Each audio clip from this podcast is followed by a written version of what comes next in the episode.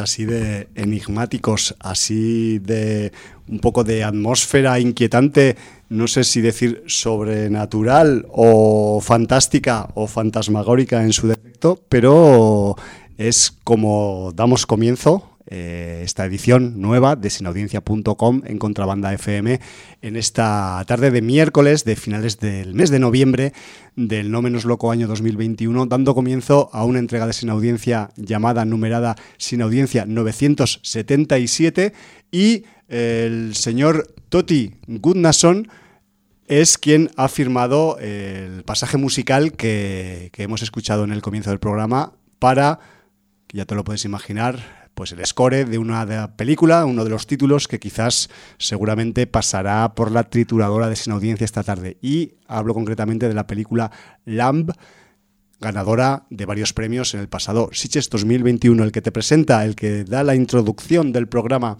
el que eh, pisa y jode la música tan bonita que ha puesto, que ha sonado al principio, pues no es otro que el que te habla Javi Akahum, que estoy en el micro de control y en el micro 2 con su banderola amarilla tengo a mi partner Jordi. Buenas tardes, Jordi. Muy buenas tardes. Espero que estés seco y sin ningún tipo de humedad en el cuerpo más que la corporal necesaria. Mira, llevo dos días con la moto y el chubasquero y estoy hasta las narices, pero bueno. Bueno, es el, es el otoño húmedo que nos toca vivir, que casi pues eh, estos, estos últimos días parece que estamos viviendo en un País Vasco continuo, ¿no? En, sitios que no es el País Vasco. Ayer yo salgo a las 6 de trabajar y ayer a las 6 menos 10 yo creía que no me iba a poder ir. Ya. O sea, llegué a coger, incluso con una aplicación de esas de coches. Eh, compartidos. no, compartidos no, hombre. De, lo que son como taxis, porque claro, taxi no había ninguno en la calle, porque además estoy en una zona de Barcelona que está bastante aislada.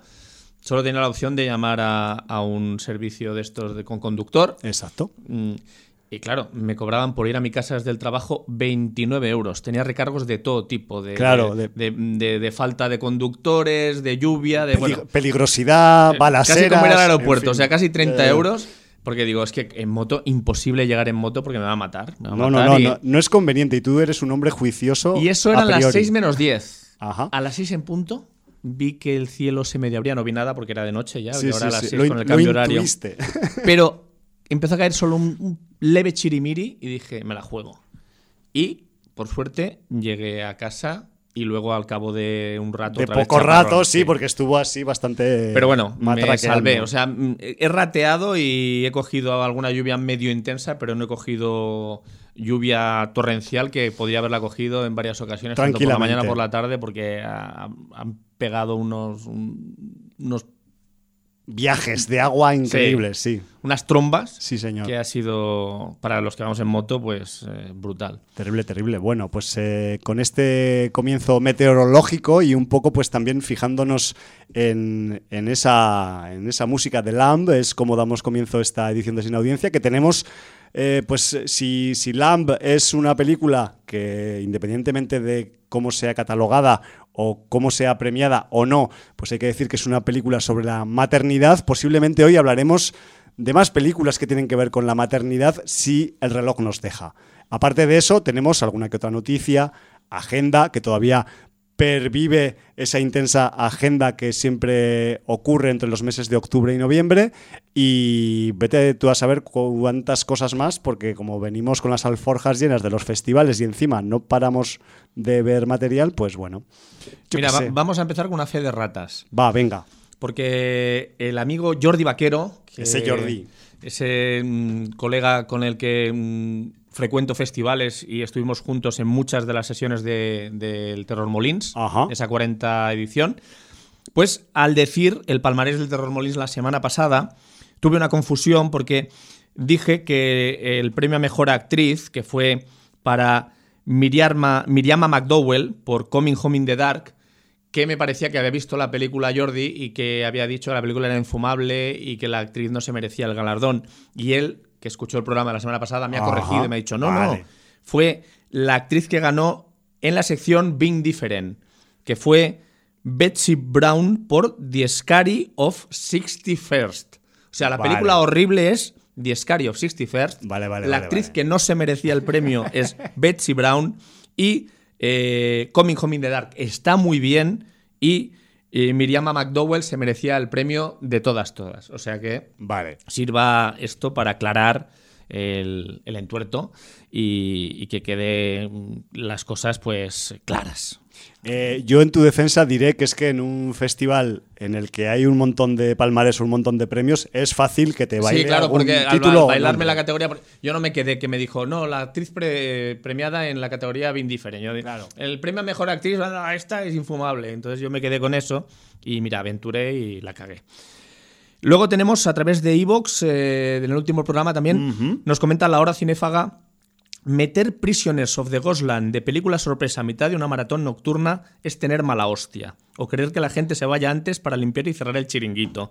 Qué horror de película, de lo peor que he visto este año. Y tenía esperanzas puestas en esa loca unión Sono-Cage. Pues a mí me pasó lo mismo y la verdad es que... Mucha gente que está decepcionada con este título.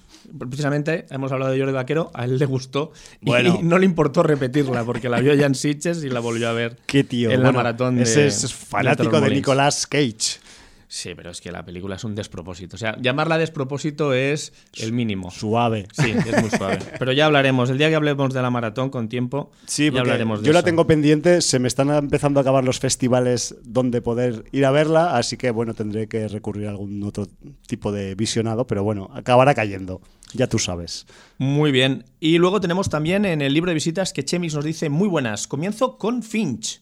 Película post-apocalíptica en la que si te gustan los perros y Tom Hanks, vas a entrar con facilidad. Un poco sensiblera, pero eso no le resta. Tiene su parte de tensión, buena producción y Tom que pocas veces defrauda. Foundation, espectacular. Una serie que es de lo mejor que he visto últimamente en ciencia ficción, con imágenes espectaculares, mucho presupuesto y aunque un poco difícil de entender por todos los conceptos, le vas cogiendo el hilo de la trama poco a poco. Todos los personajes están muy bien Mención especial a los Cleons y la Androide. Para mí, una gran serie. Eso sí, los que leyeron los libros de Asimov la están poniendo a parir. De eso no puedo opinar.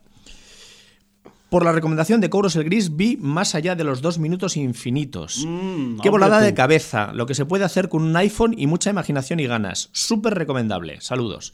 Pues yo también he visto Más allá de los dos minutos infinitos. Posiblemente hoy hablemos a ver, si cabe. de esa película. Sí, yo creo que cabrá. Hombre, si dura dos minutos, tiene que caber. Dos minutos infinitos. son infinitos, vaya, hombre. son, son un loop continuo. Mira, para ir adelantando, vamos ya con los estrenos. Sí. Hay cuatro estrenos que podemos destacar dentro de todo lo que viene este viernes 26 de noviembre. Y bueno, por el director, que está al frente del proyecto, vamos a hablar de la casa Gucci, porque también tiene algún elemento de thriller y de crimen. Por supuesto, siempre crimen. El director es Ridley Scott. Eh, y bueno, en el reparto pues tenemos un pedazo de reparto, o sea, Lady Gaga, Adam Driver, Al Pacino, Jeremy Irons, Salma Hayek, Jared Leto. Madre mía. Bueno. Despiporre. Y bueno, pues eh, aquí pues la casa Gucci habla de la historia real del emporio familiar de la firma de moda italiana. de Mauricio Gucci. Ahí han, han abierto la veda de... Yo no sé si hay una parte ficcionada o se intuye o se dice. No sé qué parte es biopic, qué parte es ficción, pero bueno. Bueno. Ahí queda la casa Gucci para quien guste. Claro, con movidotas internas de gente que tiene mucho dinero. Muchas movidotas internas. y muchas ganas de liarla.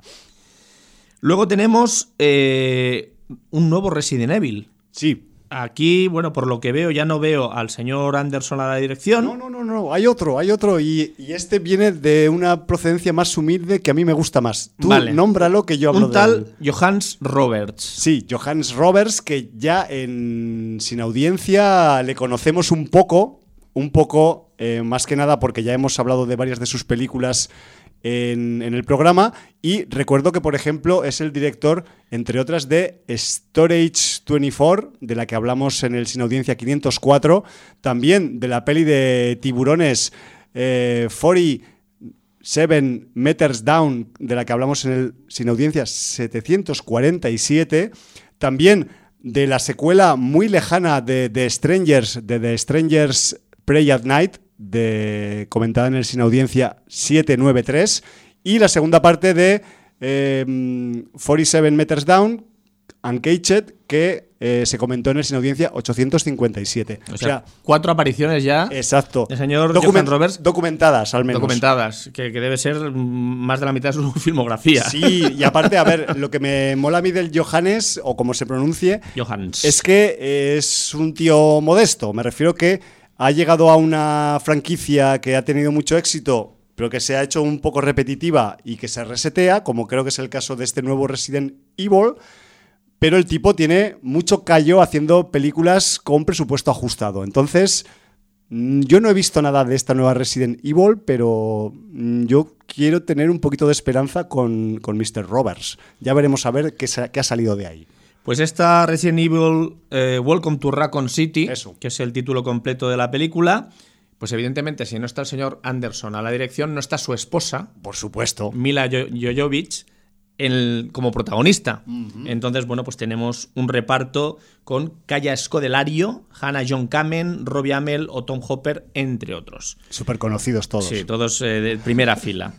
Eh, además, por lo que veo, pues la, producción es una coproducción entre Alemania y Canadá, supongo que para abaratar costes. Y para, y para quitarnos el reflujo moralista de los estadounidenses, quizás. Ojalá. Pues también, pero ya sabemos que los canadienses eh, son. Se esquinan, al señor Villeneuve. Se esquinan. Que, bueno, que aprovechan y hacen cositas pues más depuradas y, menos censuradas que los, americanos. ¿Cómo se lo estamos dejando al Johannes Robert? Luego, como sea un mierdón de película, ya veremos.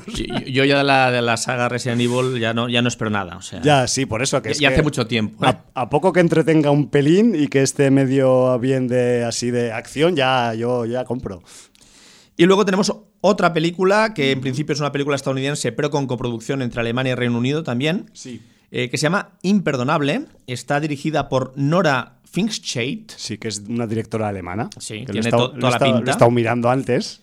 Y que, bueno, aunque en algunos sitios la han calificado de drama, eh, tiene mucha connotación de thriller también. Entonces, por eso la vamos a reseñar en Sin Audiencia, aparte de porque en el reparto veréis que hay amigos de la casa. Pues sí. Entonces, la protagonista es Sandra Bullock, que bueno, tiene su público. En Gravity, pues también eh, Hombre, a ver, o sea, en Gravity está mucho mejor que en cualquiera de sus pelis comerciales, sí señor. Pero eh, los siguientes nombres del reparto pues son el señor John Berthal y el señor Vincent Donofrio, que antes de empezar el programa estábamos hablando coincidieron seguro en la segunda temporada de Daredevil, porque además eh, John Berthal hacía la presentación de Punisher y, Vincent D'Onofrio, pues ya sabéis qué papel hacía y Wilson volvía a aparecer, sí señor.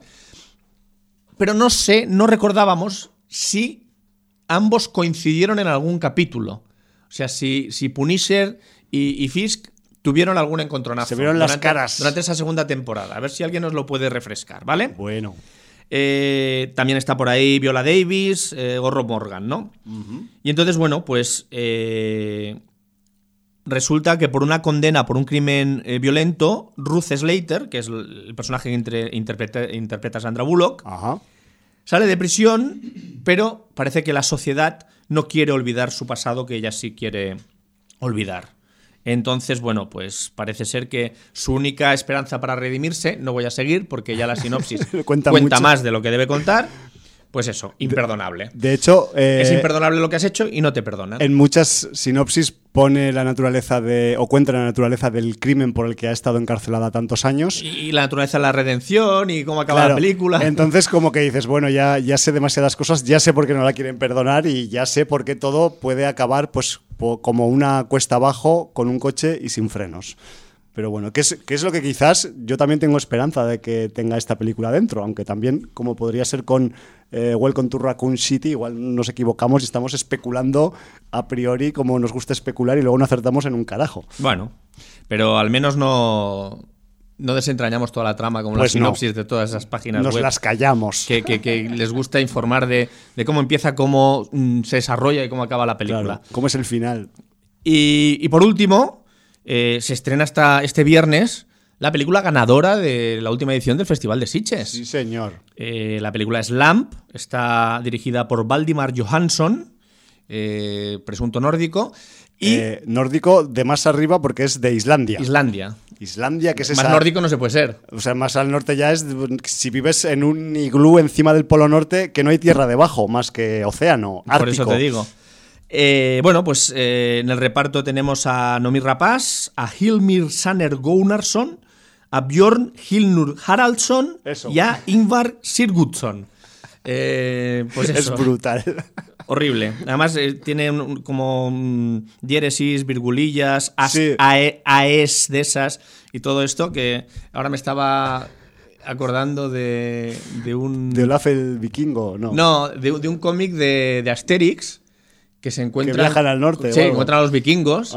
Y entonces es muy bueno porque los vikingos siempre están navegando entre niebla, no se les ve en las primeras viñetas, pero se les oye hablar y todos son ostachadas, diéresis, eh, aes de estas. Sí, además parte del humor de Asterix tiene que ver mucho Con, las, con las fonéticas pues, y los lenguajes de otros pueblos. Son, son pues este, este tipo de, caracteres eh, que, bueno, que tienen pues islandeses, suecos, eh, daneses, noruegos. es que al final son lenguas que no son de origen latino, latinas, y claro, pues es que son escribían con runas, pues ¿qué puedes esperar? Pues que luego eso lo traduces al lenguaje este del abecedario latino y tienes que empezar a hacer adaptarlo con, una pues eso, una escritura, con una nomenclatura que pueda encajar dentro de, lo que dices tú del alfabeto latino, pero preservando ese carácter un poco rúnico sí, claro. de, los caracteres, ¿no?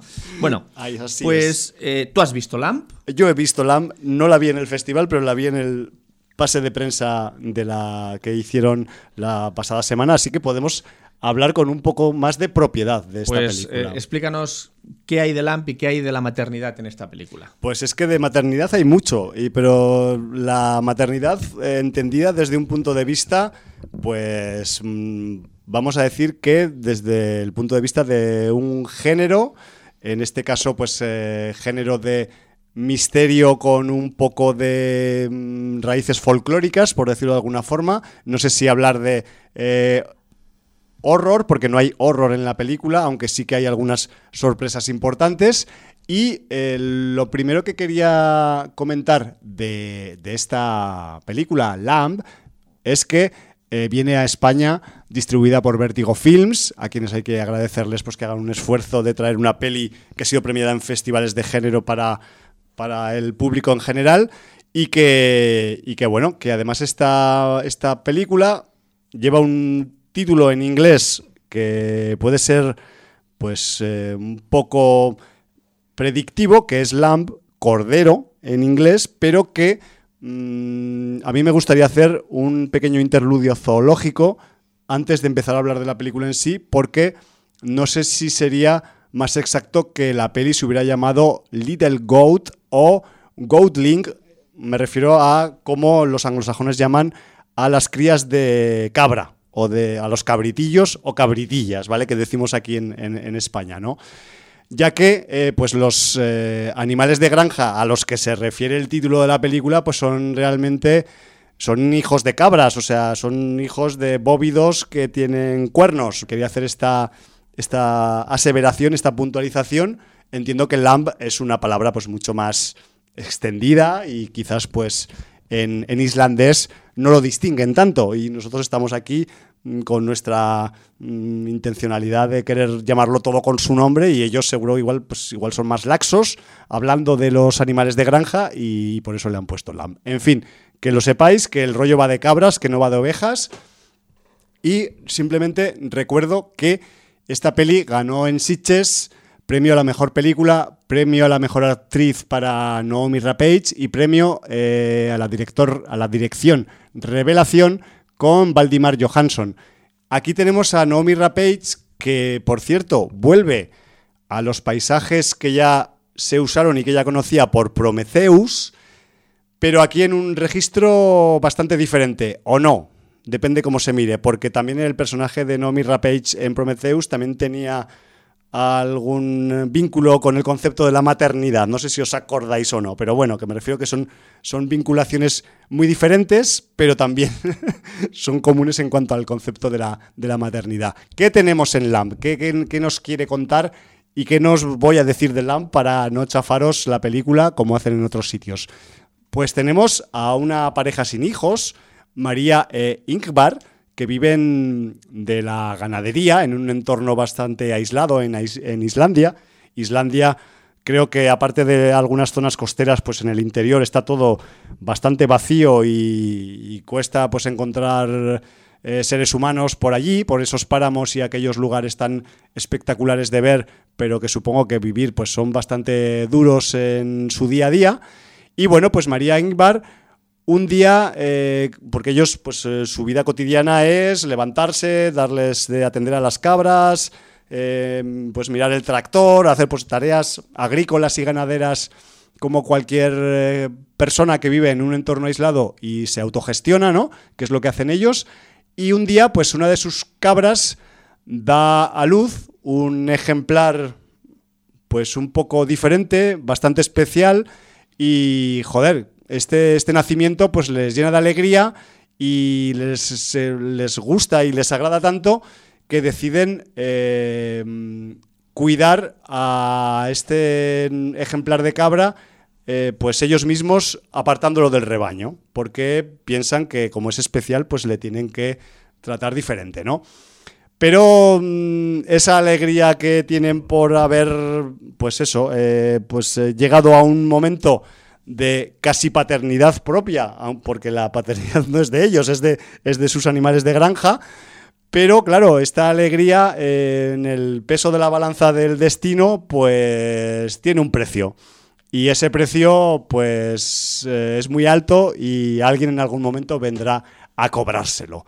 Tres puntos suspensivos. Mm, no quiero contar nada más del argumento de Lamb, más que nada porque también Lamb es una película eh, en la que el argumento se puede contar muy rápido. no es una película en la que Mm, pasen muchas cosas, haya un atracón de acontecimientos y me refiero que cualquier eh, palabra de más puede ser causa de, primero de spoiler y segundo de cargarte pues un trozo de la, película, ¿no?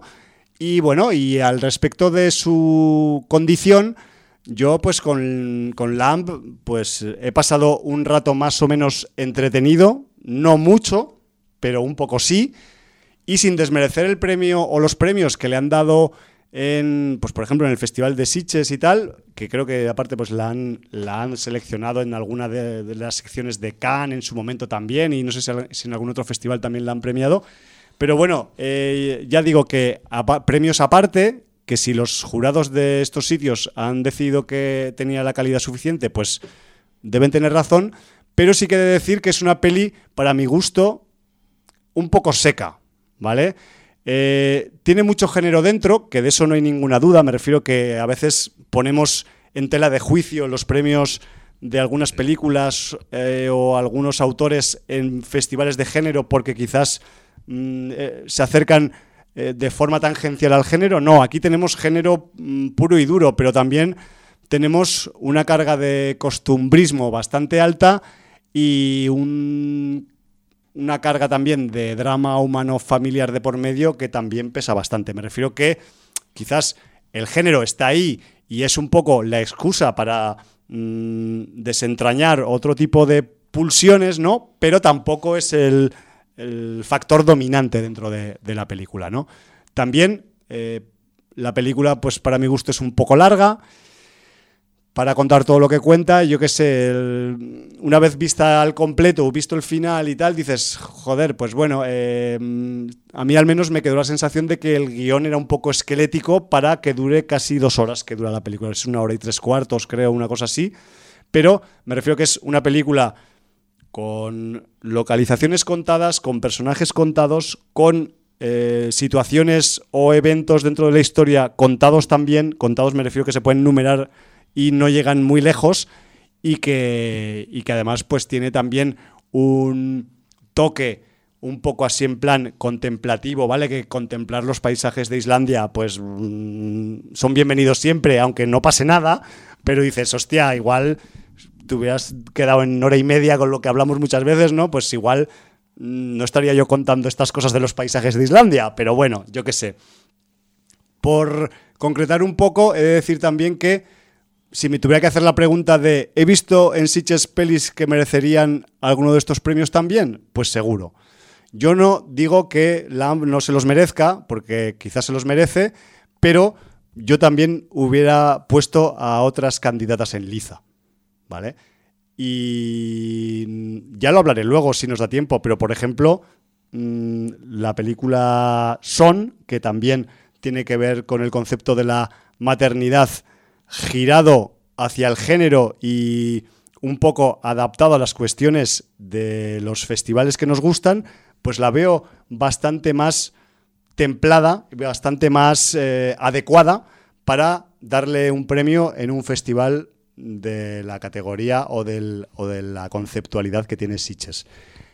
Todo esto, con todo esto no quiero decir que eso, que la película pues no haya que verla, ni que no desmerezca de los eh, piropos que le han echado. La película también, dentro del entorno rural que, en el que se produce, es bastante naturalista, vamos a decir. Eh, me refiero que el rollo de, si tenéis un poco aversión a las cosas cotidianas que hay que hacer con los animales en la granja, por favor, pues igual tenéis un problema en alguna de las escenas porque hay alguna parte de la peli en la que las cabras no dejan de parir y no, no dejan de sacar cabritillas y cabritillos por sus vaginas. Me refiero que esto está muy bien rodado. Yo no sé si han utilizado eh, cabras de verdad pariendo de verdad o lo han trucado de alguna forma con, muñecos o lo que sea, pero... Es más fácil irte a una granja y coger cabras de verdad y Pero está muy bien, muy bien hecho y tenemos pues eso, las, las placentas, tenemos el, o sea, toda la parafernalia que si no estáis familiarizadas con,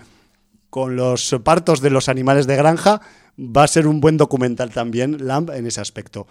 Y luego, pues en la parte que le toca más sobrenatural o fantástica, que también la tiene, yo no os voy a decir en qué sentido, pues también está currado. Lo que pasa que para mi gusto, a pesar de que prima el misterio o el dejar las cosas intuidas en vez de dichas explícitamente, también mm, te provoca un poco de insatisfacción a lo largo del visionado. A mí me lo produjo un poquito también. Entonces, sin, sin querer cargarme la peli, simplemente decir que os acerquéis pues con un espíritu pues explorador, eh, rural, si os gusta el ambiente del monte, si os gustan los animalicos y tal, pues la vais, lo vais a pasar bien. Si sois urbanitas y pisar una cagarruta de oveja eh, por un camino de monte os supone un problema, mejor dedicaros a, otras, a otros visionados, ¿vale? Eh, yo quizás veo un poco exagerado que le hayan dado tantos premios, habiendo tantos títulos en un festival como Siches, pero bueno, el día que a mí me llamen de jurado ya impartiré justicia, coño, que sé, ¿qué le vamos a hacer, no? Pero bueno, pero sí que eh, hay que decirlo, o sea, hay que eh, pues apoyar y hay que celebrar que esta película pues llegue a estrenos a salas comerciales, no muchos, por cierto, me refiero que igual según dónde viváis o en qué punto de la península queráis ver la película, pues quizás debéis, quizás debéis eh, visitar antes la web de Vertigo Films para saber si la ponen en vuestra localidad y en qué cine, pero bueno, que, que bienvenido sea cualquier título que salga de un festival y que llegue a salas comerciales. Pues yo que tengo una cabeza que no puedo parar, eh, que le da vueltas a todo. Sí y que como llevamos tantos años juntos, te leo entre líneas, me has hecho un spoiler. Claro, es posible. Es posible. no sé si explicarlo, porque claro, yo no he visto la película. No. Pero yo te leo entre líneas muy bien. Entonces, yo he juntado. Ten cuidado, eh, que igual los de los que nos escuchan. Yo no he visto la película, por lo tanto, por lo tanto, lo que estoy diciendo son Invenciones, deducciones, suposiciones. Sí, sí, sí, o sea, nadie me puede acusar de hacer un spoiler de algo que no he visto. Por supuesto. ¿Vale? O pueden acusarme, pero será injustificado. Total. Y, y no que se tape las orejas. Y además no te voy a pedir que me ratifiques o no lo que estoy pensando. Te voy a responder con silencio. Ahí, quería llegar.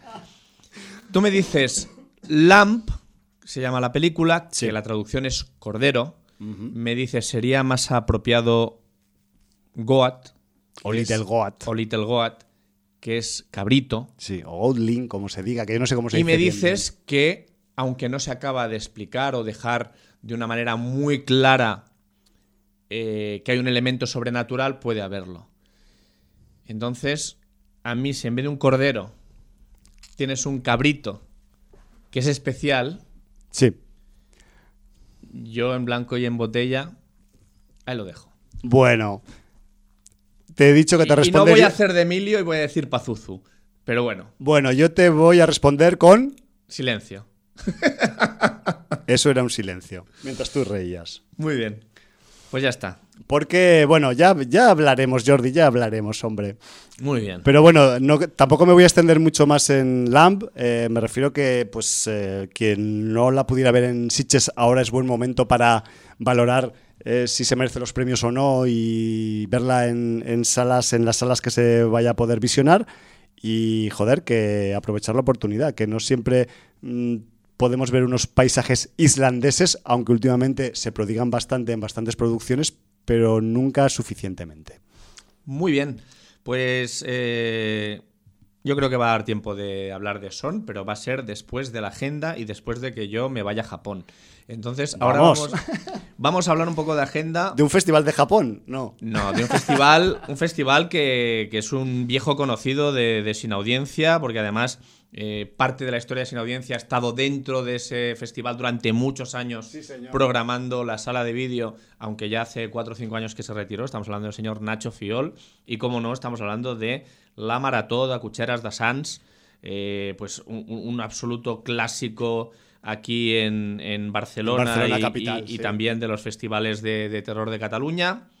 Y bueno, pues aunque en versión reducida, sí volvemos a tener pues eh, maratón de, cocheras este año 2021. Sí, recordemos que el año pasado, por las cuestiones del año 2020, pues se hizo una versión online un poco más descafeinadita, pero bueno, volvemos a la presencialidad, que en, este evento en concreto es muy importante. Si no me equivoco, no me descuento, creo que es la edición número 33. La 3-3, sí señor. ¿Eh? 33. 3X y 3 palitos. Y, bueno, cuéntanos, porque creo que se ve reducida a dos días, viernes y sábado. Sí, de hecho, pues... O sea, este viernes y este sábado, ya 26 y 27 Ya no lo anunciamos la semana pasada, porque evidentemente tocaba anunciarla en esta, 26 eh, y 27 de noviembre, son los días clave para pasarse por las cocheras de Sans, ahí muy cerquita de la plaza de Sans, eh, un lugar en el que normalmente pues hay dos salas de proyección, una grande rollo auditorio, tocha para gran público y otra que es una sala más pequeñita en la que el aforo es más limitado. No sé cómo lo harán para controlar el aforo sobre todo de la parte de la, de la sala pequeña. No, les hace falta porque si no cambia la cosa con esta sexta ola, el aforo ya estaba permitido al 100% siempre que se llevara mascarilla. Por eso. Entonces, eh, entiendo que eh, pues este año para curarse en salud pues han optado por reducir los días, mejor dos días que ninguno, eso está claro. Y que otra de las particularidades también que hay en esta, en esta edición de la Maratón de Cocheras es que la venta de eh, entradas es completamente online, tenéis que pillarlas desde la web del, de cocheras mismas, del, centro cívico, del casinet de cocheras, y vale 9 euros los dos días. Me refiero que ese precio único, vayas un día, vayas los dos, te, van te va a costar lo mismo porque han decidido hacerlo simplificado al máximo, ¿vale? Entonces, eh, a partir del viernes a las 8 de la tarde vamos a tener primero eh, una buena tanda de cortos, primero con el premio al mejor corto de animación, después con el premio al mejor corto Ed Wood, después premio corto corto, después premio Chichacutre y a, partir de las 11 de la noche un viejo conocido nuestro que últimamente está en boca de todo el mundo, boca en boca pero en el mal sentido con su película Prisoners of Ghostland, pues que sepáis que vamos a tener otra de las películas que Nicolas Cage ha hecho en este 2021, como es Willis Wonderland, y que eh, dirigió Kevin Lewis a principio de, de este año 2021 y que se pasará como película para finalizar el primer día de la maratón de cocheras. Primero un mogollón de cortos y después Willis Wonderland, que en un ambiente cocherístico yo creo que puede funcionar bastante bueno. Cualquier cosa de Nicolas Cage en un ambiente cocherístico es el mejor lugar, o sea, sea cual sea la película, independientemente de su calidad. Y bueno, yo al menos todavía no he tenido, no sé si la fortuna o la desgracia de ver Willis Wonderland, pero espero aprovechar esta ocasión para, para resarcirme con mi destino. Pasamos al segundo día de cocheras el sábado, el 27 de noviembre. Tendremos también al principio de la noche en la, en la sala grande una tralla de cortos importante, premio cortos en catalán, premio Alice Guy, premio Pere García Plensa, todo ello para cortometrajes. Y luego, atención, peliculón para ver en cocheras a las 10 y 10, El Escuadrón Suicida de James Gunn. O sea, Gunn con dos Ns. Eh, Qué divertida verla en cocheras. esto, hay que verlo, hombre. O sea, aunque la hayas visto, la tienes que ver otra vez por el rollo de poderla, pues eso, saborear en este ambiente festivalesco de, cocheras de Sans.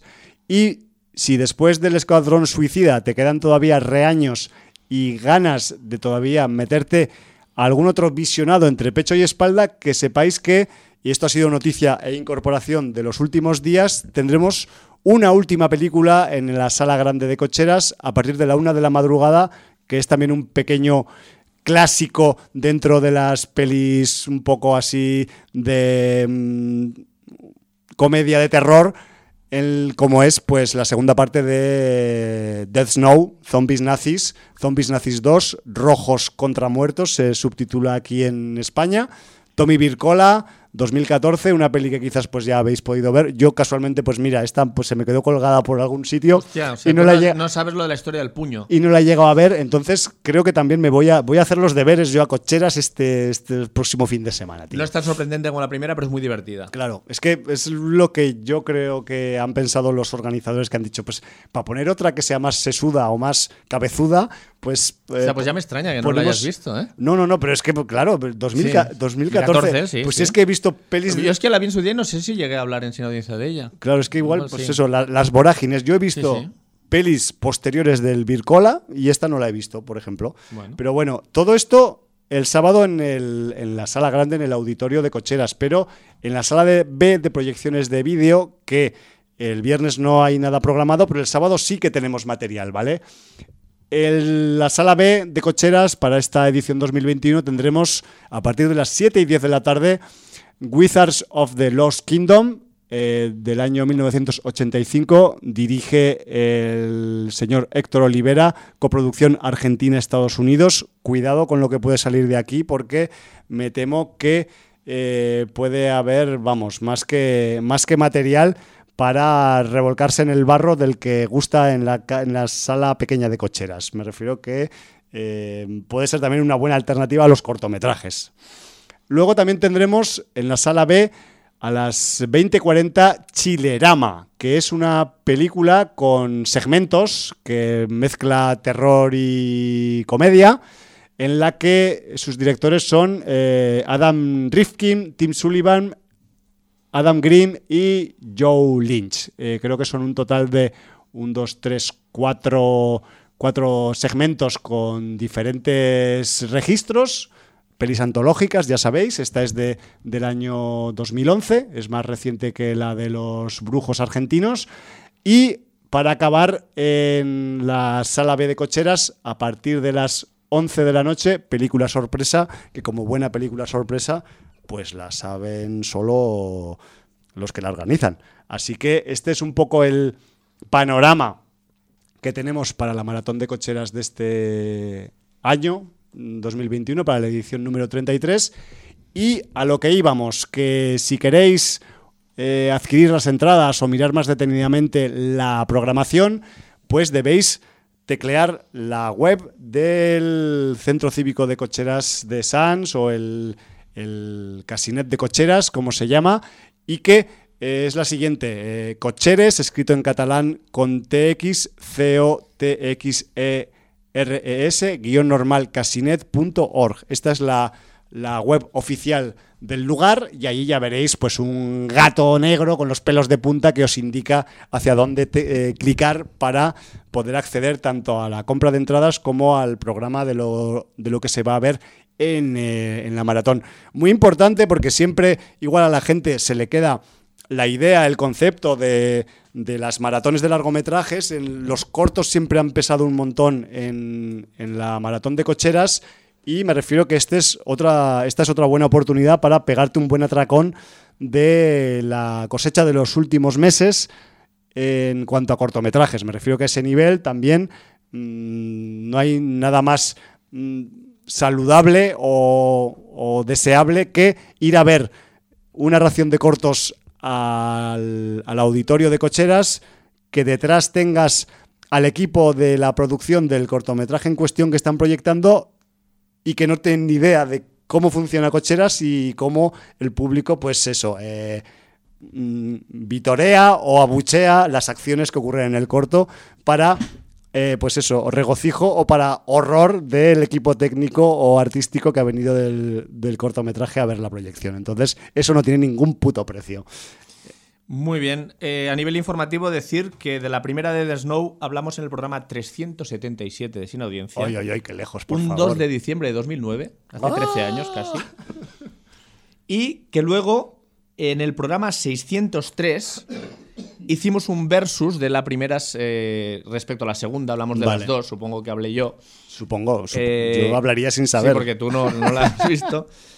Fue en el programa 603 el 3 de noviembre de 2014, que fue el año que se estrenó Dead Snow 2. Sí, sí, sí. Entonces, bueno, pues Vaya plan. El que quiera mm, escucharlos, programa 377 y programa 603. Madre mía, qué panorama. Eh, esto en cuanto a agenda, pero tengo un pequeño dato más de agenda. Eh, yo, tengo otro, luego. Vale, me refiero que la maratón de cocheras es lo que nos pilla más a mano, así como pillando el metro y tal desde aquí. Pero estos días, hasta el 27 de noviembre todavía, se sigue celebrando en Tenerife el Festival Isla Calavera, el Festival de Cine Fantástico de Canarias. Y también eh, un poco hacia el sureste de la península, estos días, del 25 al 27 de noviembre, se celebra una nueva edición del Fanta Elche, el Festival Internacional de Cine Fantástico de Elche, en Alicante y que pues también tiene un montón de material dedicado sobre todo a la ciencia ficción, al terror y al fantástico en formato cortometrajes, pero también con un montón de ponencias y mesas redondas y, y eventos en los que se van a explicar y se va a debatir sobre contenidos de la ciencia ficción, del fantástico y tal, que pueden ser mm, tan interesantes como los cortometrajes o las proyecciones, ¿vale? www.festivalcinefantaelch.com es la web de este Festival de Cine Fantástico de Elche y que es otro de los que pues se empieza a mover en esta parte final de noviembre que nos tiene tan en vilo con, con esta agenda tan hardcore. Tú decías que tenías algo más. Sí, sí porque yo. Más este, aún. Este año no voy a ir a cocheras. Porque el sábado. Porque te ha salido una cita. Sí, tengo una cita. Porque este sábado me voy a la sala Wolf, que es una sala de conciertos que la está. La conozco. Sí, está con lo nuevo cerca del Razmataz, de hecho. Sí, de hecho, muy cerca de la parada de metro de Marina. Te caes de Marina rodando y casi te caes y casi llegas a, la a, la sala Wolf. Sí. Donde a las 9 de la noche va a haber un concierto de una banda tributo a Kiss. La banda barcelonesa Kiss of Death, fundada en 2006, a la que ya he tenido ocasión de ver una vez. Y además van a hacer un tributo a Kiss especial porque van a hacer un homenaje a Eric Carr, el batería fallecido, eh, conocido como The Fox, el zorro, eh, de los Kiss con eh, temas sobre todo de los años 80 de la banda. Y entonces, bueno, pues es a las 9 de la noche, Sala Wolf, Barcelona. Eh, entrada anticipada 13 euros, en taquilla 18. Y, yo me voy a. Porque como me quedé sin, sin verlos en la gira de despedida ni en 2000. En, era para 2021, creo. Si no me equivoco. Eh, no, ¿2020 fue? El pasado, igual. O sea, 2020 tenían que venir a hacer la gira de despedida. Eh, y no, no pudieron. en el Rockfest, en Santa Coloma no pudieron, se movió para 2021, no se, no se ha podido hacer tampoco, y en principio está programado que los Kiss de verdad vengan para 2022. en esa gira ya de, despedida, porque ya recordemos que el señor Jens Simmons ha cumplido 74 años. Joder. Y el señor Paul Stanley 71. Entonces, claro. Eh, pues mucho que se hayan hecho unos arreglitos. Ya, sabemos que los Rollins con casi 80 siguen girando, pero eh, bueno, pues eh, todo esto, queramos o no, las grandes bandas tienen fecha de caducidad. Total. Los Metallica ya pasan todos los 50. Mm, ya no te digo con bandas míticas como Maiden, como Judas, todos son de los con 60 años, ya los Aerosmith, los Kiss con los Alice Cooper con 70, e, es, ley de vida. Claro, tío. Y realmente yo es que no veo ni artistas ni bandas de estadio hoy en día que puedan suplir a estos gigantes del rock y del metal. Está jodido. Está jodido. O sea, es que. Es que si nos ponemos a debatir sobre realmente dices, ¿quién te llena estadios de rock? De rock.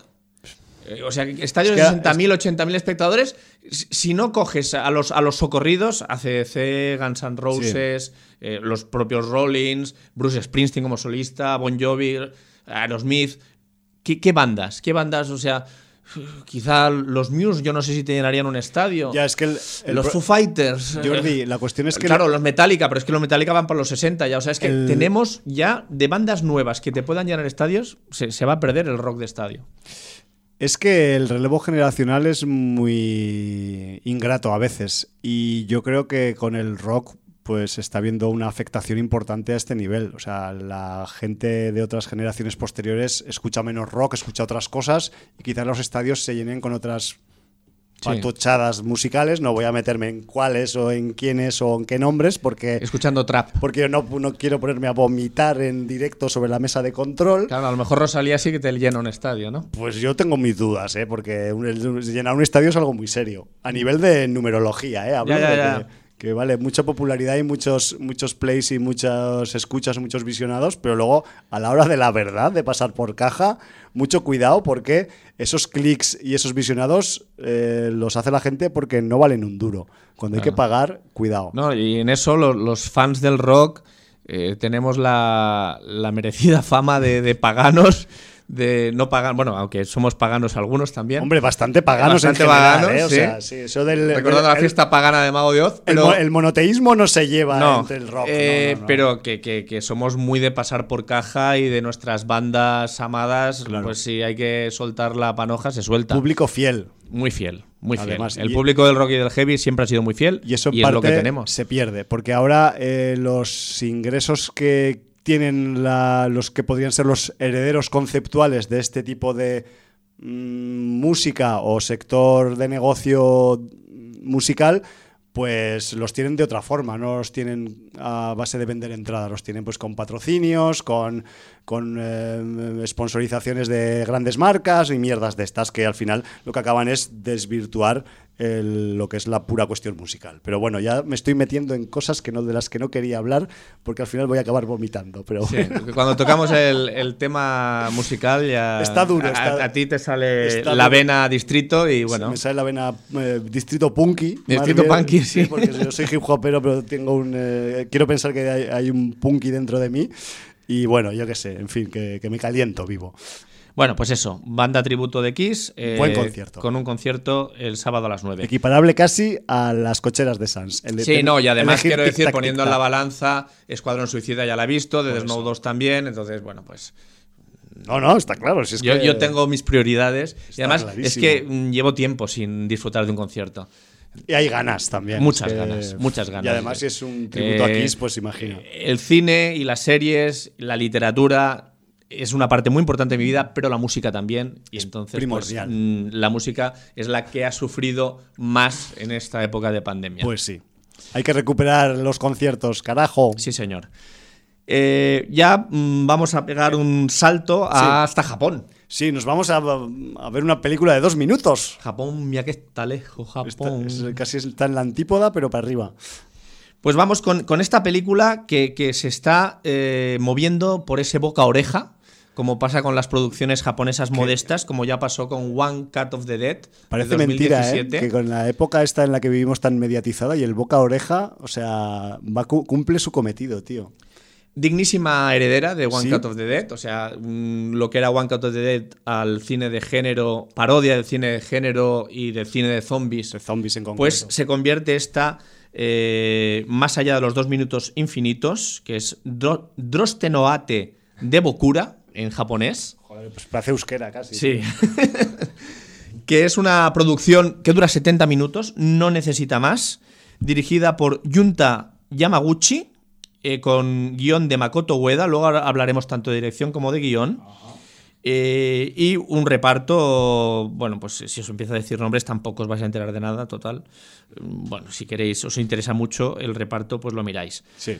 Pero eh, supongo que es también un reparto de guerrilla como este. Es un reparto de, guerrilla, pero están muy bien todos. Además, son como en One Cut of the Dead. Son personajes que, a los 20, 30 minutos de película ya son entrañables. Vale. O sea, son, son eh, de verdad, mm, no sé cómo lo hacen, pero eh, una producción tan modesta y con tan pocos medios, pero tanto ingenio y tan buen hacer eh, pero ya no solo a nivel guionístico, a nivel de, concepción de la historia, a nivel de, los storyboards que han dado lugar al, desarrollo, a, partir de, un pequeño bucle de dos minutos en el espacio-tiempo, pues eh, también tienes pues una labor actoral que supongo que son actrices y actores que a lo mejor ya han hecho algún papel, no, no quiero decir que sean eh, amateurs, porque posiblemente alguno sea profesional, pero que, que, está muy bien. Que, Hombre.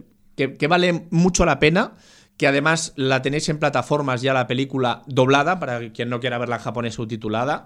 Eh, yo la recomiendo, sabéis que siempre mm, recomendamos versiones originales, pero eh, para quien diga, oye, es que en inglés todavía, pero en japonés, pues oye, la tenéis doblada. Creo que está tanto en Filming como en Movistar Plus. Y, bueno, se os explico. Se han apuntado rápido estas, ¿eh? Sí, sí, porque además debe ser una producción muy modesta, que debe tener unos derechos muy baratos. Y que en cambio, pues eh, estas plataformas saben que tienen un público friki que consume este tipo de cine. Y entonces, bueno, pues eh, se han hecho con ellas para, para, dar un servicio a esa parte de sus abonados, lo cual veo muy bien también, ¿no? Claro, claro. Entonces, ¿qué, nos, puedes contar de, algo que, transcurre en dos minutos sin chafarlo? Ten cuidado, ¿eh? Mira, eh, tenemos a Cato, que es el propietario de un café, el Café Falam, que, bueno, pues eh, están cerrando. Él tiene una habitación encima del café, subiendo unas escaleritas, y, se vaya para su cuarto para descansar. Y de pronto se encuentra que la pantalla de, de su Mac, podría ser un Macintosh, la pantalla de su ordenador que tiene en la habitación, eh, se ve a sí mismo hablándole. Hostia. Él iba a tocar la guitarra, está buscando la púa de la guitarra y no la encuentra, y desde la pantalla, el personaje que le habla le dice que es suyo del futuro. Y le dice dónde está la púa, para demostrarle que es suyo del futuro. Pero, a pesar de ser suyo del futuro, pueden mantener una conversación. O sea, si le preguntas cosas a tuyo del futuro, te responde. Pero ese futuro está solo a dos minutos vista. Es un futuro inmediato. Es un futuro inmediato. Entonces, esta es la premisa. Eh, además, digamos que el suyo del futuro le está hablando desde abajo de la cafetería, desde la pantalla que hay en la cafetería. En la planta baja. Y él está en el piso de arriba. Mm. Entonces, no se sabe por qué, se ha formado un bucle temporal de dos minutos entre su dormitorio y la cafetería. Vale. Eh, con esta premisa, resulta que tienes un montaje, una película que además al principio es un poco día de la marmota, porque claro, vas viendo las mismas secuencias repetidas desde una pantalla y desde la otra. Pero esto, al ser una película tan cortita, de 70 minutos, enseguida coges la dinámica y ya empiezan a pasar cosas. Con lo cual, no se hace aburrida. Y además, las situaciones que se van abriendo son muy interesantes. Eh, hay gente que ha criticado pues, eh, que, algunas de las cosas que pasan, eh, que bueno, que no es posible, que el espacio-tiempo no funciona así. A ver, ¿tú sabes cómo funciona el espacio-tiempo, amigo? Tenemos. Porque tenemos teorías. tenemos conjeturas. pero a ciencia cierta tú lo sabes. ¿Has viajado en el tiempo dos minutos uno? sí, viajas en el tiempo hacia adelante. Leyes no tenemos. La única manera que tenemos de viajar en el tiempo hacia adelante y envejeciendo. Pero no sé, o sea, la gente que está diciendo que hay paradojas temporales, oye, que es una producción súper eh, barata, barata eh, con mucho ingenio, que además está muy bien diseñada y, lo que llama la atención, rodada con un puto iPhone, con un puto teléfono móvil puesto en, un agarre de estos de mano, no, exactamente un palo de selfie o, como un palo de selfie corto, y lo único que, tienen un poquito más de, de adición técnica es una jirafa con un micrófono bueno para, captar, el sonido. Los diálogos y eso. Pero quitando la jirafa, el tío con el iPhone y aquí eh, no os perdáis los créditos finales porque cuando acaba la película empiezan a, salir créditos los habituales, letras blancas en fondo negro, pero a los dos minutos empieza a salir una ventanita donde se ve una especie de making of con el rodaje de una cámara detrás de, la grabación con el iPhone en la jirafa para, que veas, para documentar cómo se han grabado algunas escenas, porque encima la película tiene la, la sangre fría, por no decir otra cosa más gorda, de coger y hacer toda la película como si fuera un plano secuencia y a mm. tiempo real. O sea, tú vives los 70 minutos como los viven los protagonistas, a tiempo real. No hay elipsis. Y además, no hay en un plano secuencia, que aquí no vamos a entrar si es un plano secuencia donde hay cortes o no hay cortes, como 1917 y tal rodado como plano secuencia. No, os, calentéis la cabeza si es un plano secuencia real o no, porque han tenido que cortar, no ya han aprovechado pues cuando suben la escalera, cuando, bueno, eh, cuando se enfoca de una pantalla a otra o cuando, whatever. No os importa porque la sensación que da es de plano secuencia y es lo que importa. Entonces, bueno, pues con esta premisa empiezan a pasar cosas, cosas muy divertidas, rollo japo, o sea, es, la puta historia de Doraemon. y bueno, pues eh, hay de todo, os vas a encontrar gángsters, historias de amor, romance, eh, una agencia que, que vela porque no se transgreda el tiempo, como pasaba en Loki. O sea, la de, verdad, de verdad, eh, vale la pena. Yo la he disfrutado mucho. Es, una película que se deja ver, pero, pero de una manera lúdica 100%. Y, y bueno, yo la recomiendo absolutamente. Creo que eh, si os gustó One Cut of the Dead, eh, pues eh, sin duda alguna la comparación es absolutamente acertada. más allá de los dos minutos infinitos, es la One Cut of the Dead de la ciencia ficción. Y, bueno, pues hasta el punto, o sea, me ha impactado tanto la película que, como me ha recomendado algunas personas, creo que Héctor, el, hombre sin piedad, un amigo del programa y que también tuvimos el gusto de volver a saludar en Terror Molins en esta edición, eh, me dijo que se hizo con el DVD japonés y que se va a hacer ahora con, si sale edición española, con el DVD, porque solo los extras, el diarios de rodaje y todo, la concepción, el storyboard, porque, claro, para hacer que el espacio-tiempo funcione y, todo esté conectado y bien imbricado y que las cosas sean más o menos plausibles dentro de, que es una comedia, eh, dentro de, de la narración, pues ha habido un trabajo o sea, un trabajo de, cómo hacer que funcione el guion, cómo hacer que los personajes estén en un sitio o en otro, cómo hacer con un... Porque claro, era un solo teléfono móvil el que grababa. Pues cómo ese plano secuencia, cómo se tenían que tener calculadas todas las posiciones de actrices y actores y todo el movimiento del que llevaba la cámara para, para desplazándose, poder eh, captar todo eh, en, el plano secuencia que, que, estaba haciendo, ¿no? Hombre, Jordi, que es que, que tenga poco o nulo presupuesto no quiere decir que no tenga mucho trabajo. Mucho trabajo. o sea, es, una película que, cuando ya la vas viendo desarrollar dices, hostia, esto ha tenido que tener un trabajo de japoneses. O sea, de, siempre sabemos que el tópico es de chinos, pues de japoneses. O sea, mentalidad oriental de planificación, trabajo, detalle, o sea, mm, increíble. Eh, claro, lo fácil sería decir esto aquí no lo pueden hacer porque no hay nadie que planifique así ni que ejecute así. No, esto no es verdad porque también hay gente muy capaz aquí, pero que bueno, que, realmente ellos tienen una mentalidad de, llevar las cosas a cabo, de que no hay nada imposible y aquí pues, pues esto da sus frutos. Como curiosidad, como curiosidad para quien vea la película, eh, los cables de alimentación de las pantallas de los ordenadores en Japón son muy largos, ¿no? Muy largos. Ahí lo dejo. Bueno, es que eh, nunca sabes qué vas a hacer con la pantalla al final, entonces yo qué sé. bueno, bueno. Absolutamente recomendada. O sea, mm, yo te voy a decir la verdad. O sea, cuando empecé a escuchar de esta película en Sitges, en los términos en los que se hablaba de ella, pensaba, esto es un hype pasajero que se está aprovechando de la situación ya histórica de One Cut of the Dead, que esto no se puede repetir, que es que no te da. Sí que se puede repetir con eh, diferente registro, pero con la misma cantidad de ingenio o cantidad de frescura, ¿no? O de descaro o de, o de lo echo para adelante, ya me busco las castañas, aunque no tenga un duro, pero lo hago bien, ¿no? Sí, debo decir, por otro lado, que si, si mm, hemos dicho que es digna heredera de One Cut of the Dead, One Cut of the Dead tiene un espíritu mucho más gamberro Claro, también por la mucho temática más que trata. Rupturista, con personajes que hacen cosas, pues un poco. Bueno, recordemos algún papel, no quiero destripar. Es muy coral también, One Cut Off. Sí, no, esta también, esta también es muy coral, pero me refiero. A algunos comportamientos. Eh, son comportamientos, digamos, mm, disruptores, un poco punkies. Sí, sí, sí. Un poco punkies. Recuerdo, recuerdo algunos. En cambio, eh, más allá de los dos minutos infinitos, es una película más ñoña.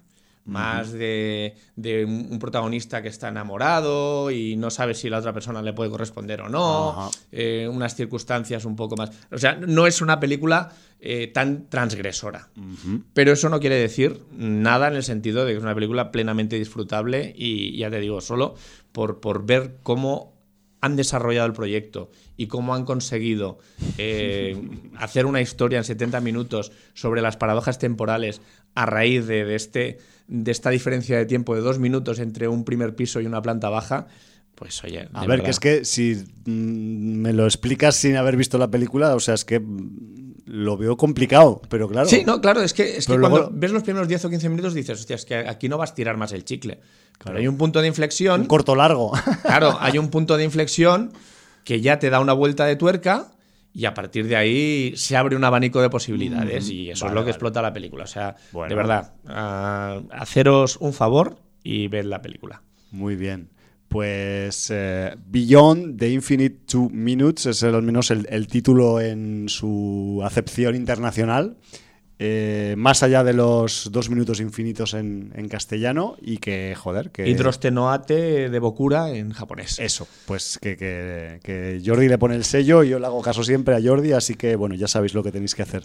Eh, si es que acaso no la habéis visto en algún que otro festival, porque también es otra película que entiendo que tanto en el mega festival como es Sitges ha estado, pero también ha estado en otros eh, festivales más pequeñitos. Entiendo también pues porque eh, pues su distribución también es más barata o incluso pues eso las cuestiones de económicas que giran en torno a esta película seguro que no son las de otros títulos que vienen de productoras importantes y estos rollos que claro siempre siempre tienen más caché así que mm, aprovechar Mm, lo que tengáis a vuestro abasto para poderla ver y yo espero también poderla ver próximamente. Espero que de aquí a final de año, por lo menos. Pero bueno, porque tengo una de tareas, de, o sea, yo he visto muchas cosas en los festivales, pero es que me han quedado también de cosas que es que mm, ya veremos a ver cómo hacemos. Pero bueno, siempre vamos así, o sea que yo qué sé. Sí, no, yo si me pongo a mirar la lista de pendientes me pongo a llorar, o sea que no, no vale la pena. La miro de reojo solo así un poquito así como para para no olvidarme de ella, pero que sí, sí, da miedo, da miedo. ¿Vamos con más maternidades? Vamos, es que, es que, hoy, es, que, hoy queremos parir como las cabras y, no podemos porque somos la, la biología nos ha dotado de un género que no puede parir, pero bueno, pero aún así pues lo vamos a mm, complementar pues con más películas de maternidad, ¿no? Porque eh, si, si Lamb es una película que tiene su concepto, su, su núcleo en, en, la, en la maternidad que incumplida de un personaje que se ve saciada con el nacimiento de una criaturita que es de otra especie, pero que, que, que, que lo que colma ese sentimiento igual, vamos a ir con otra película que yo le tengo mucho aprecio, que la he visto ya dos veces. Fíjate tú con la de visionados que me faltan por hacer y algunas las veo dos veces, ¿no? Y que además, pues eh, también gira en torno al concepto de la maternidad, pero aquí, como en LAMP, también se ha sacado de sus parámetros estándar, pero para mi gusto, aquí con mucha más sustancia, con mucho más sabor y con mucho más genio. Yo no sé si tiene que ver que su director es el irlandés Ivan Kavanagh, que le conocemos de películas al menos como de Canal, que hablamos en el Sin Audiencia 702 y 703. Pues este director irlandés se descuelga en este 2021 con una producción eh, de estética totalmente estadounidense. Esta, yo aparte no sé dónde la rodaron, pero imagino que pues en algún lugar de, de los States, porque la, aunque su procedencia y que sí que se ha notado en otras producciones suyas, es irlandesa, él aquí mm, se ha metido y es el menor de los datos que esta historia esté dirigida por un irlandés, aunque cuando la acabas de ver dices, mmm, quizás algunas cosas de las que pasan sé por qué pasan y con otro director igual no sé si hubieran pasado de esta forma. Pues bueno, Son es una película que se ha podido ver también en varios festivales esta temporada. ¿Y qué nos explica con este título también que es son? O sea, aquí son hijo, ya está en inglés, o sea, no, tampoco se han matado las neuronas, las han empleado para otras cosas que ahora os contaré que, pues eso, para mi gusto están muy bien empleadas las neuronas en esta película, sobre todo en el guion. ¿Qué nos cuenta Son? Pues bueno, eh, Son nos cuenta la historia de, de Laura. Laura es una maestra también madre soltera que cría a su hijo David, que tiene ocho años. También a veces pues tiene un poco de ayuda de la vecina de la casa de enfrente. Viven en una, en una mm, zona residencial así de, de, mm, media, de media categoría en, un lugar de Estados Unidos. Y eh, un día, pues David, el hijo, eh, pues resulta que contrae una enfermedad misteriosa que desconcierta a todo el mundo, a los médicos, a su madre, a la vecina, no saben qué le pasa ni por qué le pasa, y Laura no tendrá más remedio, siguiendo su instinto maternal, que tomar algunas decisiones al respecto de la enfermedad y de la salud de su hijo y emprender acciones que nunca hubiera pensado para intentar salvar a su hijo.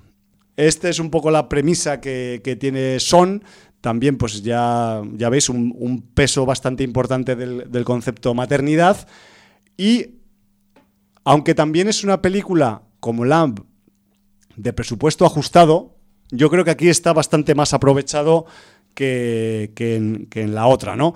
Y, y, además Son es una de esas pelis que es de las que es mejor no saber nada o al menos bien poco.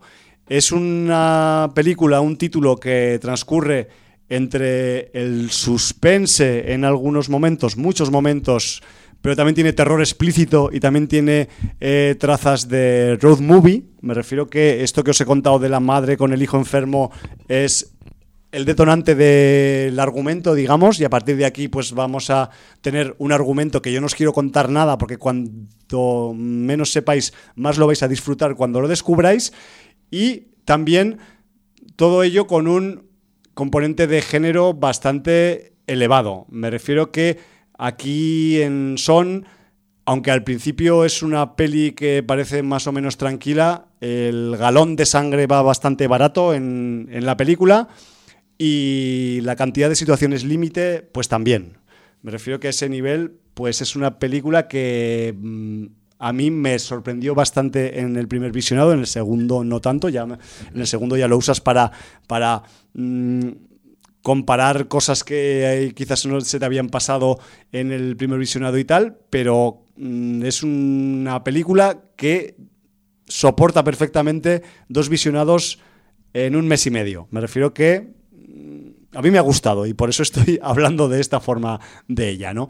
En Son tenemos un reparto eh, encabezado sobre todo pues, por la madre, por Laura, que está interpretado por la actriz Andy Matichak, que quizás os suene su cara porque también está eh, implicada en las entregas del reboot de Halloween, este que ha habido desde 2018 y que interpreta el personaje de Allison.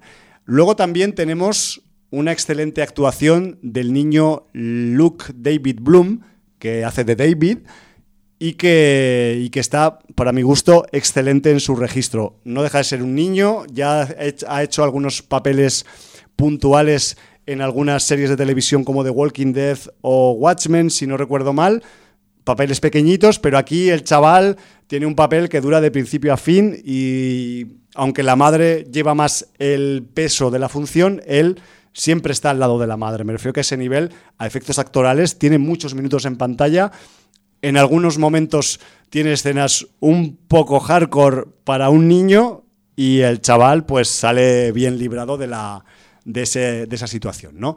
Y luego también quizás pues el, nombre, con permiso de Andy Matichak, más conocido del reparto, que es el de Emil Hirsch, que es el detective de la función, porque en esta función hay un detective Y bueno, él está también aquí bastante sorprendente, Emil Hirsch, dentro de su mesura como personaje de policía.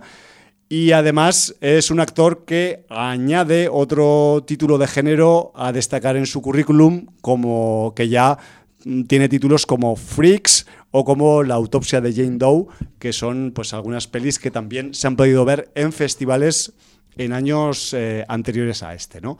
Eh, lo que os comentaba un poco del, guion. El guion, el guion de Son eh, juega un poco a despistar al espectador. Me refiero que en el buen sentido, ¿eh? no, es no es un guion engañoso, no es un guion que tenga trampas, sino que eh, juega en el sentido de que en algunos momentos nos muestra situaciones y escenas que supuestamente por nuestra memoria fílmica podrían tener un resultado de porcentaje elevado A, pero que acaban teniendo un resultado B o C. Me refiero que a ese nivel el guion juega con algunos tópicos y algunas situaciones que el Iván Cabanagh creo que conoce bastante bien de los, resortes, de los perdón, resortes que suele haber en las pelis de género y él pues los intercambia de lugar o los, o los cambia de orientación o de sentido y acaba saliendo pues eh, una historia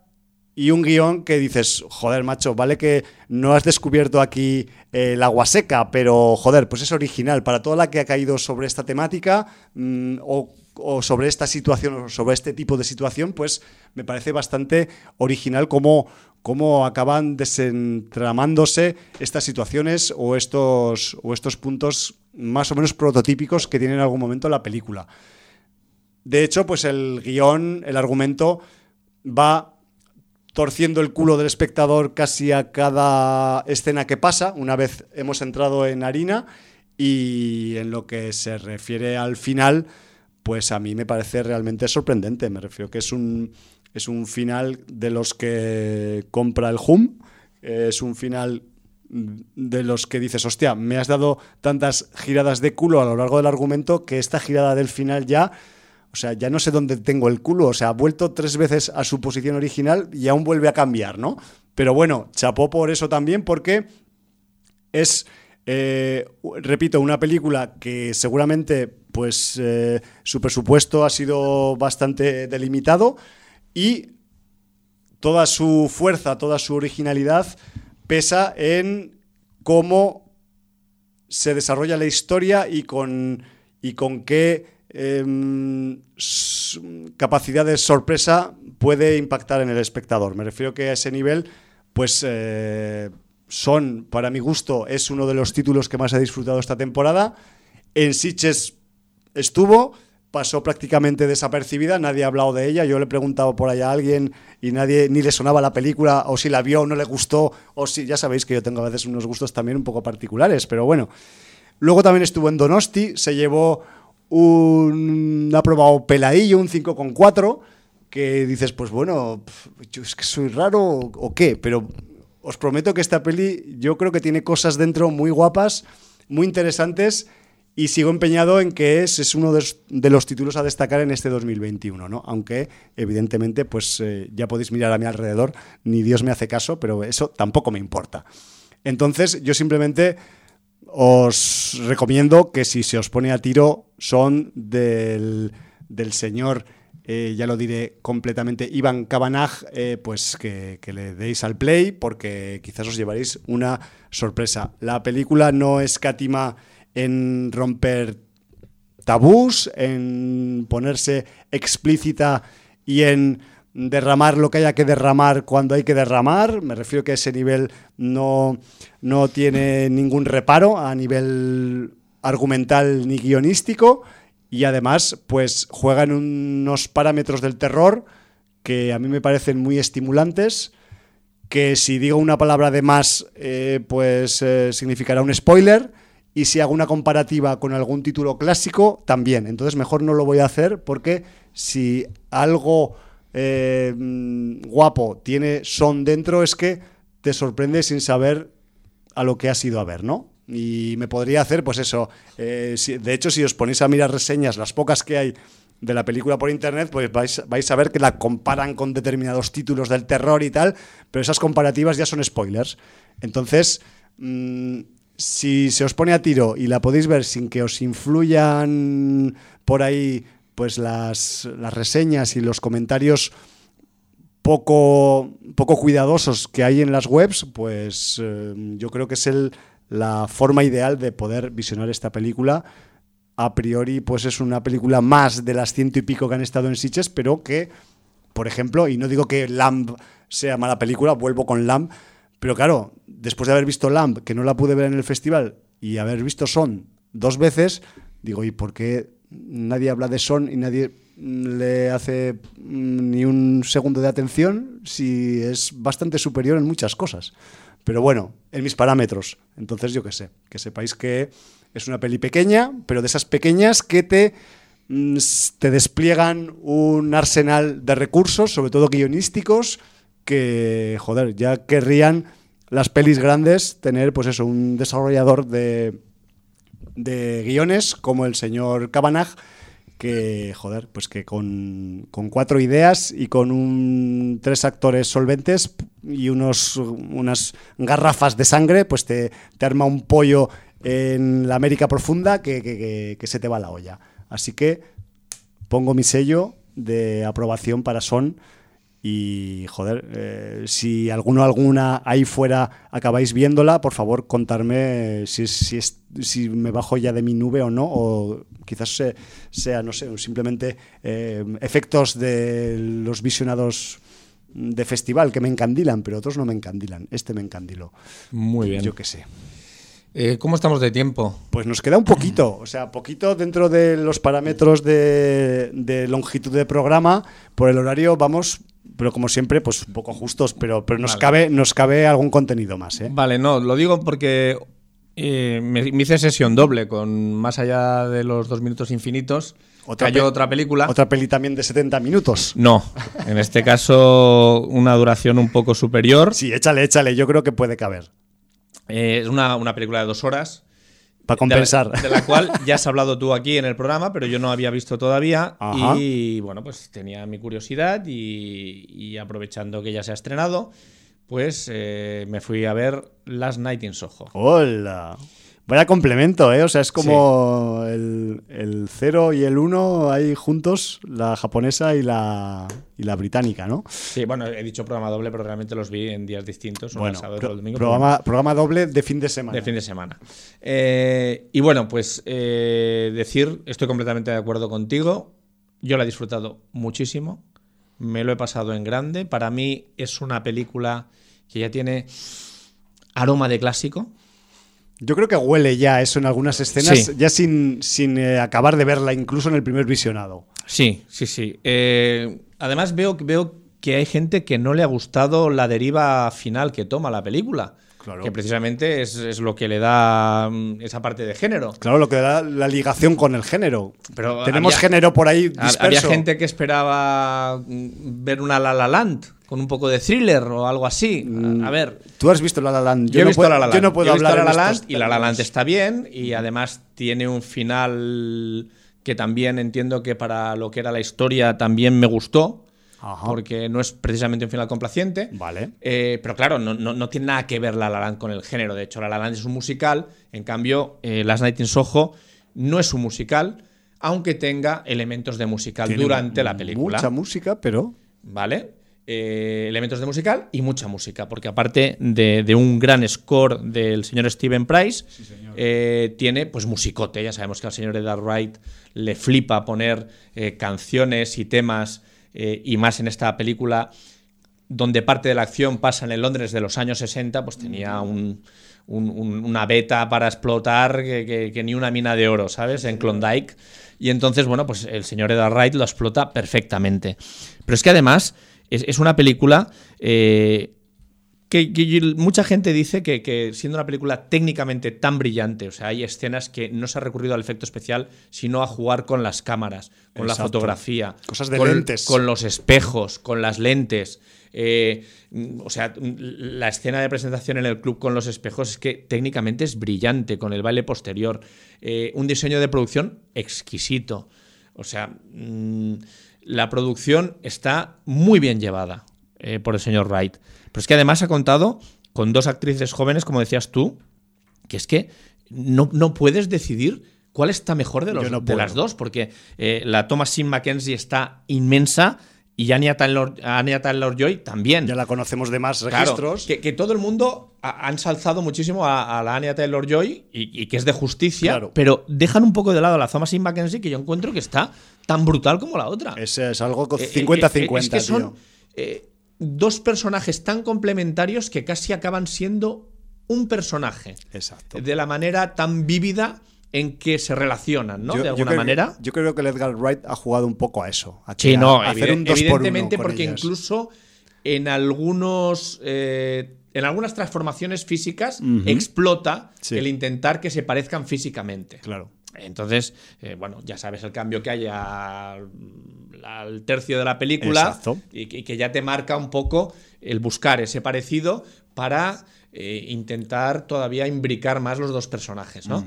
Eh, yo creo además que está muy bien machiembrada cómo se van eh, encontrando los mundos onírico y real, de alguna manera.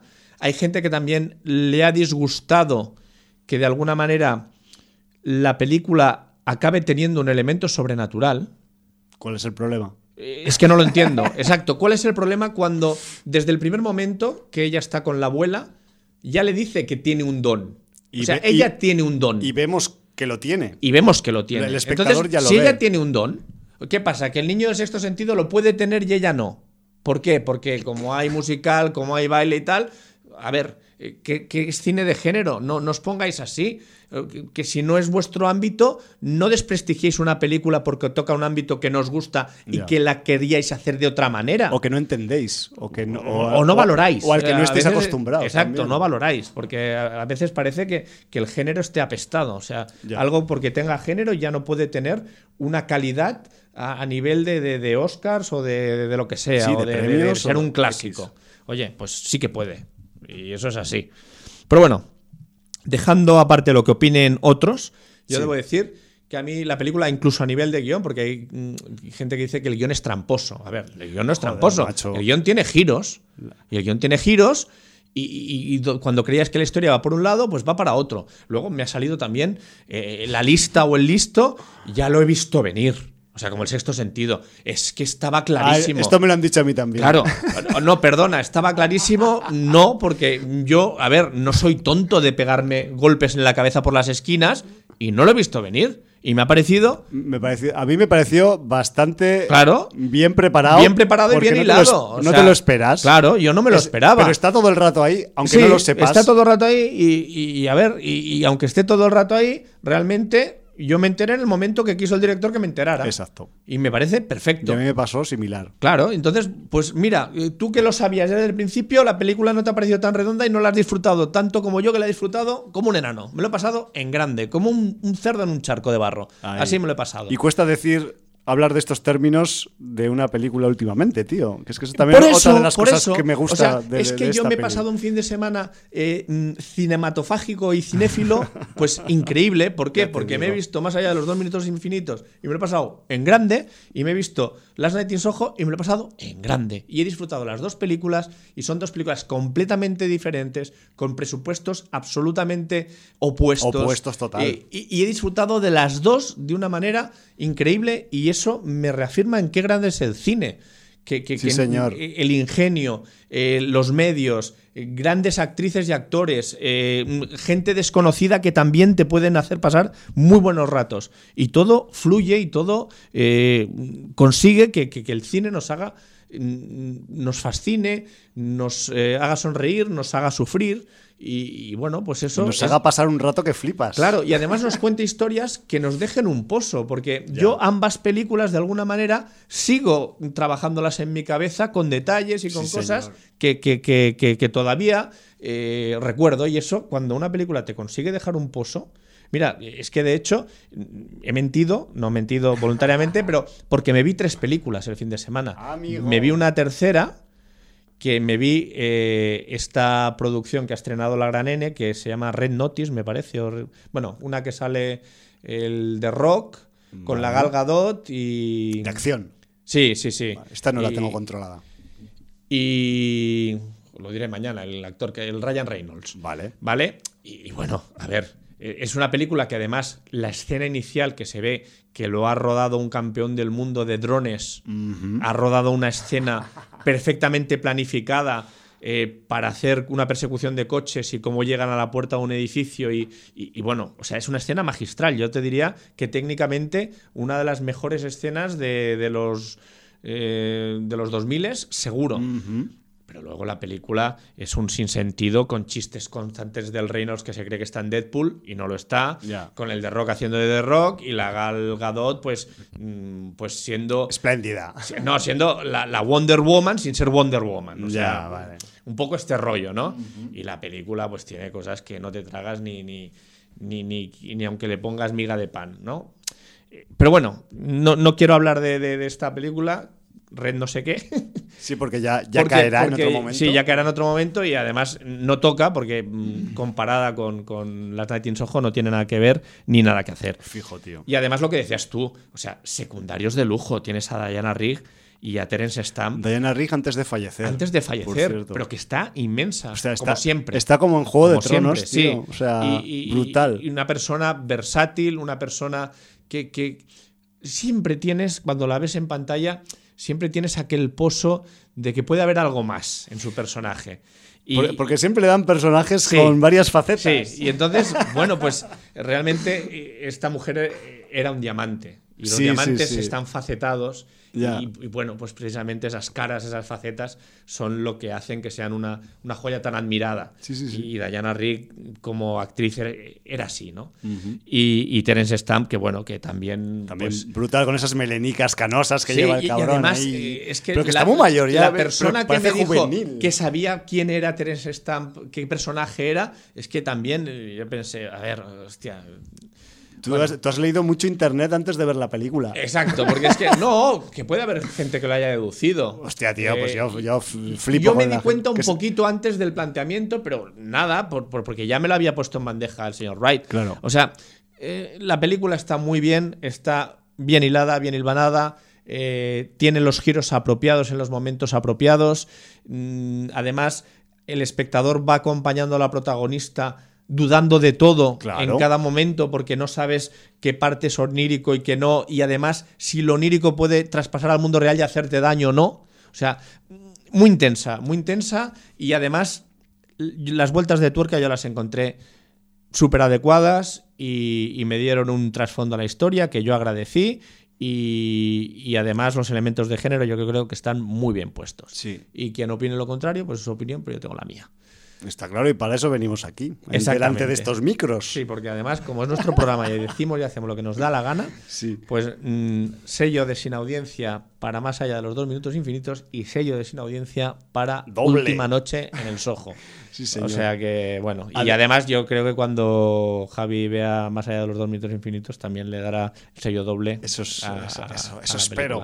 Bueno, yo es que también eh, hablé en su momento muchas cosas de Last Night in Soho. No sé si llega a decir de todas las cosas que dije, que, que también es una película que cuando se pone eh, misteriosa y de suspense, es una peli muy guialera. O sea, me no, que aunque sea una producción británica. Sí, sí, tiene mucho de Argento. Además, ya lo han reflejado en mucha de la cartelería que se ha hecho de la película. hay un espíritu, fan art que hay, un espíritu guialo potente. Eh, y, además yo creo que, que de alguna manera el Edgar Wright es consciente del homenaje al guialo que, que, hace con la película porque además los 60 son muy guialeros. Total. Eh, los 60 y los 70 es, ese espíritu ¿no? del, guialo, del guialo italiano. El juego de los espejos, las armas blancas, los personajes misteriosos que no sabes qué pie calza. Que además debo decir que aunque la película pues tenga elementos sobrenaturales y tenga elementos mm, de misterio, no es una película de terror. O sea, no penséis que da miedo de... de, de, no, te, te da atmósfera y te da eh, pues eso, te da desentrañar un misterio y te da algún elemento sobrenatural, pero no es una película de, de, terror al uso, no. Es una historia con, con, drama, con vivencias, con descubrimiento. Aventura, un poco también. Mucha aventura también. Y que de alguna manera también. Eh, pues tiene un final que, que entra dentro del género y ya está. Que por cierto, un poco emparentada en muchos aspectos con Cruella. Pues sí, y eso igual yo no lo llegué a decir, aunque lo había pensado en su momento. No, pues, eh, bien, bien recordado, Yo, veo elementos en Cruella porque es, ese fondo negro que tenía Cruella, ese musicote que tenía Cruella, el ir a una academia de moda para aprender el mundo de la moda y todo eso, diseño de, vestidos, un talento de las dos protagonistas, eh, tanto de Cruella como las Night en Soho, para llevar a cabo ese diseño de moda. Sí, señor. Y, bueno, pues eh, nada, queda dicho.